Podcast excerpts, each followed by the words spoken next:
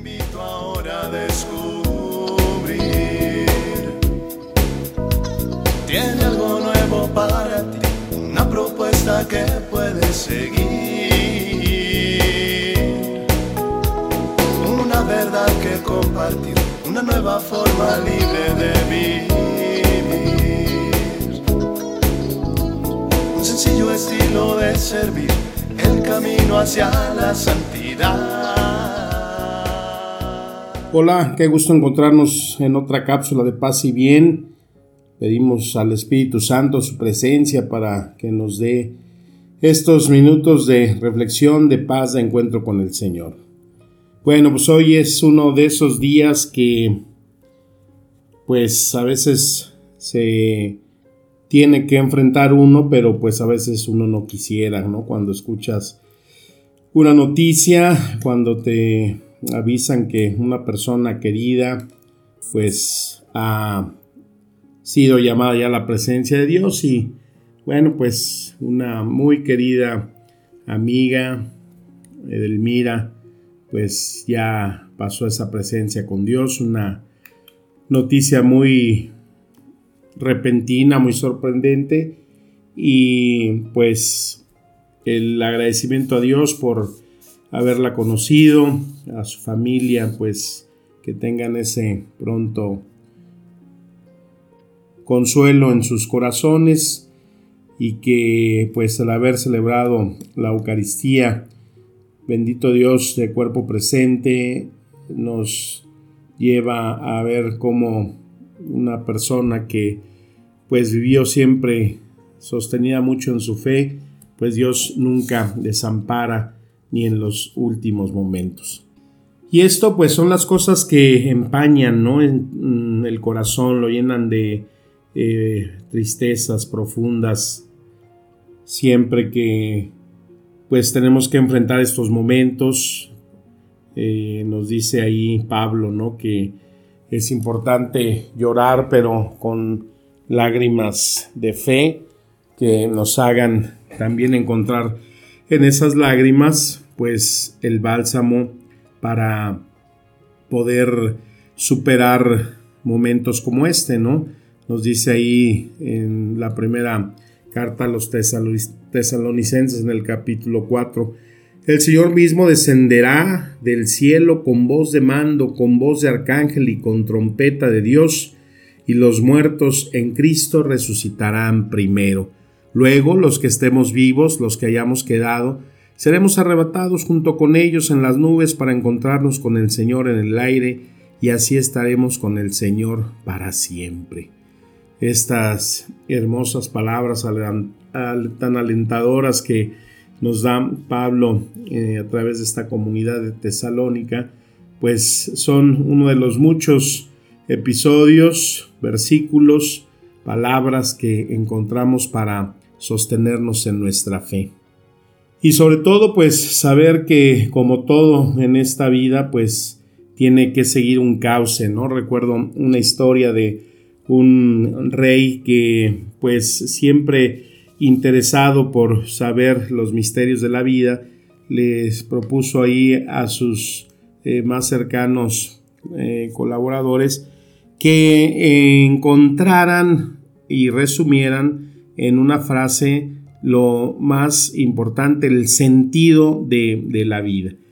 Y que esa respuesta les dio un anillo donde tenía una tapa se podía enrollar esa respuesta y la pusieran ahí y que en un momento de necesidad pues fuera algo que a él lo sostuviera, lo salvara, lo sacara adelante. Pues así lo hicieron, se reunieron sus colaboradores, los sabios del reino, y pues hicieron lo que el rey les pidió. Tal cual encontraron esa respuesta, pues la pusieron en el anillo y se la entregaron al rey. Con los años, pues eh, ese reino tuvo problemas, dificultades con otros imperios y pues una vez fueron atacados y el rey pues tuvo que salir huyendo porque pues ya se habían posesionado de la ciudad y estaban por eh, invadir su castillo y él tiene que irse eh, a esconderse, refugiarse en un lugar donde pudo estar a salvo. Y pues él ahí, eh, maltrecho, cansado, con hambre y lleno de temor, recordó pues lo que hacía unos años había pedido y ese anillo que llevaba sacó el papel que contenía pues lo que él les había pedido a los sabios. Y cuando desenrolló ese pequeño papel, lo que estaba escrito era estas palabras. Esto también pasará. Esas palabras lo llenaron entonces a él de fortaleza, pues cuando salió de ese lugar que estaba escondido, se encontró a varios de sus eh, soldados que también habían podido ir, se volvieron a congregar, volvieron a tomar fuerzas y en un tiempo no muy largo pudieron volver a recuperar su castillo, pudo volver a tomar fuerzas y volver a recuperar ser un gran imperio. Ya cuando estaba otra vez en esos tiempos de gloria, uno de sus consejeros le dijo, eh, Su Majestad, es bueno que también en este tiempo saque usted lo que trae ahí en el anillo. Y él dijo, no, pero ¿cómo? Si ahorita estamos en el esplendor de mi vida, de nuestro imperio. Y el sabio le dijo, vuelva a sacar lo que lleva en su anillo y no lo vaya a olvidar. Esto también pasará. Y esa frase pues es una frase muy sabia porque pues en nuestra vida, a pesar de tener momentos difíciles como es un funeral, la partida de un ser querido, cuando estamos y hemos estado viviendo todo esto que nos ha sobrepasado del coronavirus, que seguimos todavía expectantes de poder encontrar la forma de cómo controlar esta pandemia, pues es recordar esta frase, ¿no? Esto también pasará. Y los momentos de angustia los encontramos en muchos personajes que han sido hombres elegidos de Dios. Recordábamos a ese Elías, ¿no? Cuando entró en una gran depresión, hicimos una cápsula, la depresión de Elías. Encontramos también a ese rey David, ¿no? Que se duele, se entristece por todo lo que una depresión da, hasta eh, pues el dolor de huesos, un Jeremías un Salomón que se duele y se lamenta por no haber sido obediente a Dios. Aunque, bueno, ese Salomón tuvo ahí también su, su propio castigo, ¿no? Al verse eh, casado con tantas mujeres paganas, venga, tenía más de mil esposas, imagínate, mil esposas, o sea, mil suegras, ¿no? ya con las puras suegras tenía para eh, gordo, hoy viene mamá, y así que dijeran unas 30 las esposas, imagínate 30 suegras, pues ahí tenía su propio castigo.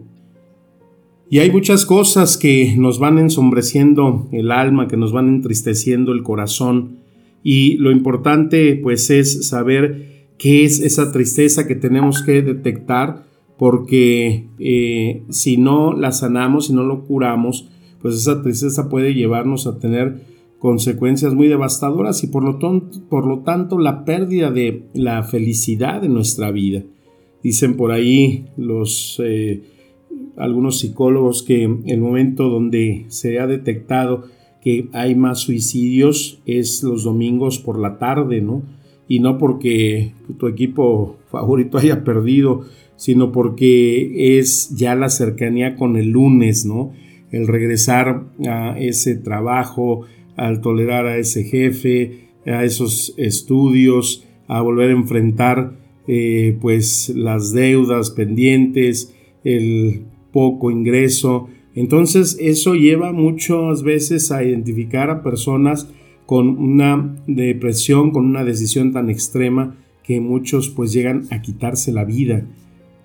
Y por eso es importante entonces detectar cuáles son esas tristezas que eh, podemos traer ahí en nuestro interior, ¿no? Como un tumor que podemos estar ahí experimentando y que pues es la causa, la raíz muchas veces esa tristeza. Yo he experimentado, por ejemplo, decir, tengo todo, hay una plenitud, pero no he podido expresar o sentir una felicidad plena. ¿Qué es lo que ha pasado? Entonces en ese viaje interior, pues es saber que en el caminar de la vida, pues he albergado envidias, rencores, celos, no solamente una serie de pecados más profundos, sino estas que eh, se van enquistando ahí en el, en el interior, en el corazón, y son consecuencia de impedir entonces que tengamos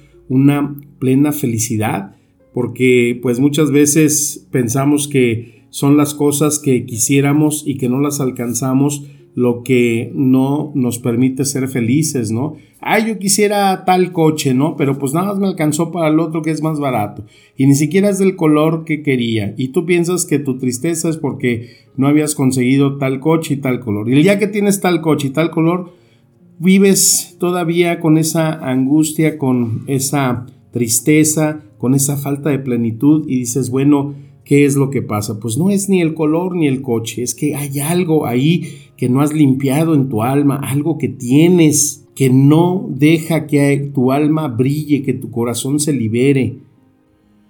Que muchas veces también nosotros le hemos pedido cosas a Dios y que cuando nos las ha dado no las hemos sabido valorar, no les hemos dado su debida dimensión. Cuando alguien está o estuvo pidiéndole esposa, esposo a Dios, y ay, yo ya quisiera casarme y encontrar una mujer, mi media naranja, o encontrar al hombre de mis sueños, y llega la persona y con el paso del tiempo, la costumbre, pues entonces dejas de valorar ese regalo, dejas de tener esa pasión, lo mismo cuando, ay, quisiera tener hijos, no hemos podido tener hijos y ya cuando Dios da ese regalo y después andas todo malhumorado, tú andas toda neurótica porque los chiquillos son traviesos, porque no se comportan y entonces pierdes ese sentido de gratitud de aquello que Dios te dio porque con mucha insistencia oraste y pediste y ahora ya no lo has sabido valorar, ya no has sabido aprovechar ese inmenso regalo ese presente que Dios pone en nuestra vida. Y es que somos a veces de mente tan frágil que al no estarla fortaleciendo y refrescando pues nos lleva muchas veces a estar sumidos en esa falta de plenitud, a estar a veces con una melancolía constante, a veces el no haber podido eh, hacer las cosas en su momento, y querer que regresar al tiempo y no se puede. Cuántas personas que no tuvieron o no se dieron la oportunidad de pues poder servir, atender a sus padres, estar con ellos, cubrirles alguna necesidad y después de que ya fallecen pues queda ese dolor en el alma por una irresponsabilidad o cuando nunca nos pudimos reconciliar con alguien o cuando no devolvimos lo prestado o tantas cosas que necesitamos purificar y ser terriblemente honestos con nosotros mismos y llevarnos a ese viaje interior que pueda limpiar, purificar aquello que está estorbando lo que es un camino de plenitud, de alegría, de paz, de gozo en el Señor. Pídele al Espíritu Santo que te ayude a limpiar siempre ese tu hogar interior para que con alegría puedas experimentar y liberar aquello que está impidiendo lo que estás dejando pasar y que quizás pues ya no puede haber tiempo para volver.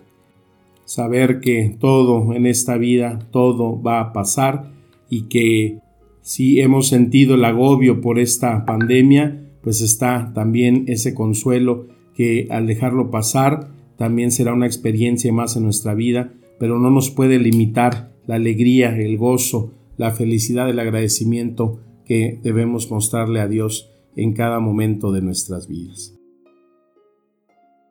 Que la palabra nos siga administrando espíritu y vida. Te mando un fuerte abrazo, mi deseo de paz y bien. Amén.